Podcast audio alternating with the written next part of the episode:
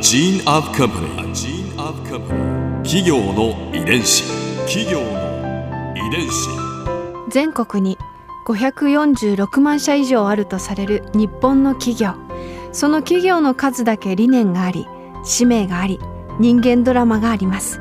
この番組ではさまざまな企業のトップや社員の方にお話を伺いながら成長する企業の DNA を解明していきます企業の遺伝子ナビゲーターは私千葉なクララとクオン株式会社代表の武田隆さんです。武田です。よろしくお願いします。今日はスカパー JSAT 株式会社メディア事業部門プラットフォーム事業本部プロモーション部長三上武則さんをお迎えしております。よろしくお願いいたします。よろしくお願いします。今回は三上さんのキャリアと転機について伺いますこれまでのキャリアの中で特に印象的だったことってありますか？はい、えーまあ、これまで一緒にやってきたんですけどもその J リーグというコンテンツをお2016年に失ったことは非常に大きなことです。これ何があったんですか？2016年に。えっとまああの海外のお動画配信会社さんが、うん。J リーグさんとお放映権をお10年にわたる放映権を結ばれてですね。はい、えーそれによって、えースカパーはあ放送権を失って、まあ、加入されてるお客様も数万件の単位で失ってしまうということが起きまして。あ。のーでもまあここの時の、おうん。まあ、印象深いということは、まあ、その失ったっていう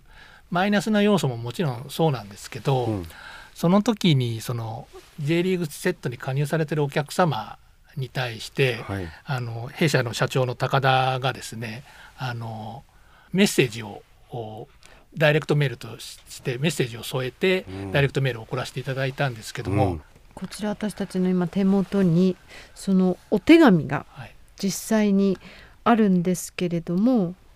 社長様から直々に届そうですね。いたわけですね。あはい。来期から、まあ、J リーグのオフィシャルブロードキャスティングパートナーではなくなりますけどもあのスカパーはこれからも J リーグがそして日本のサッカーが発展していくお手伝いをさせていただきたいと心から願っていますと、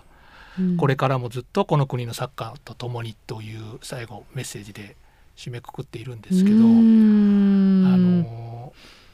これは本当にあの我々の思いを素直な気持ちをあの高田がメッセージとして込めて手元にお届けしてで、まあ、もちろんホームページにも掲載させていただいたんですけど、まあ、これが届いたぐらいからですねあのツイッターとかではあのハッシュタグ付きであの「ありがとうスカパー」っていうあのが出ていてですね本当にその今まで僕らがやってきた活動っていうのは本当にそのサポーターに理解されて受け入れていただいてきたんだなっていうのは改めて感じたっていうこととやっぱりあのこれからも本当にそのサポーターの方たちの期待を裏切らないためにもあの今僕らができることってなんだろうっていうのは常に考えながらうん。あーやっていかなきゃいけないなっていうのは本当にあのサポーターからのメッセージとかを見ていると本当に痛感したというか、ーうん。うんあのファンの重要さっていうのはすごい非常に感じたことですね。うん。はい。企業の遺伝子。この出来事まあすごく大きな出来事だったと思うんですけれど何か変化したことってありましたか？これまでのコンテンツ至上主義っていう、まあ、ややもするとなんとなくそのコンテンツさええーうん提供していればいいっていうふうになりがちなんですけども、まあ、今回のことでやっぱりお客さんの気持ちを大切にするっていうことはあー非常に重要だということが分かりましたと。でまあそういう意味でも我々があの過去やってきたことをお振り返るためにも今回あの写真を編纂するという形になりました。うんうんで、えーちょうど2018年の、うん年始の挨拶でですね、はい。えーそれまであの経営理念としてはコンテンツ至上主義とお客様至上主義という2つのあの経営理念を掲げてたんですけども社長の高田がですね改めて、えー経営理念と行動指針を作り直すということを提案しですね、えー半年かけて全社員がワークショップに、えー参加して、えー本当にお正月の挨拶でそれが発案され、えー7月の一日に半年がかりで作ったグループミッションうんを作りました。どんなものなんですか？はい、えー、 Space for your Smile というグループミッションでスペースは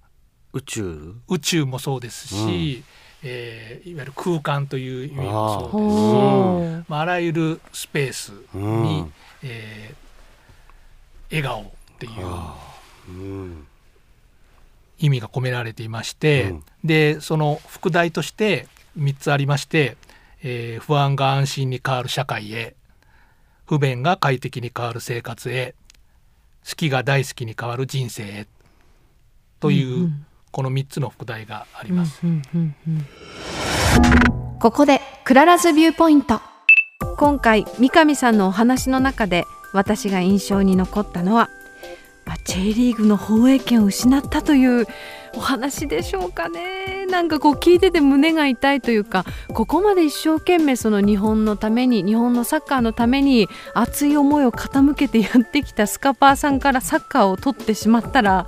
どうなっちゃうんだろうっていうちょっとお話を聞いてて私がなんかこう悲しくなって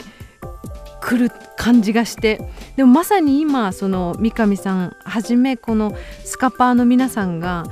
天気の中にいるっていうところですよね。こうお客様を大事にしてコンテンツも大事にしてきたそのスカパーが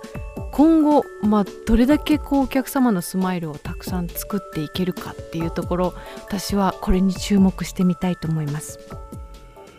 企業の遺伝子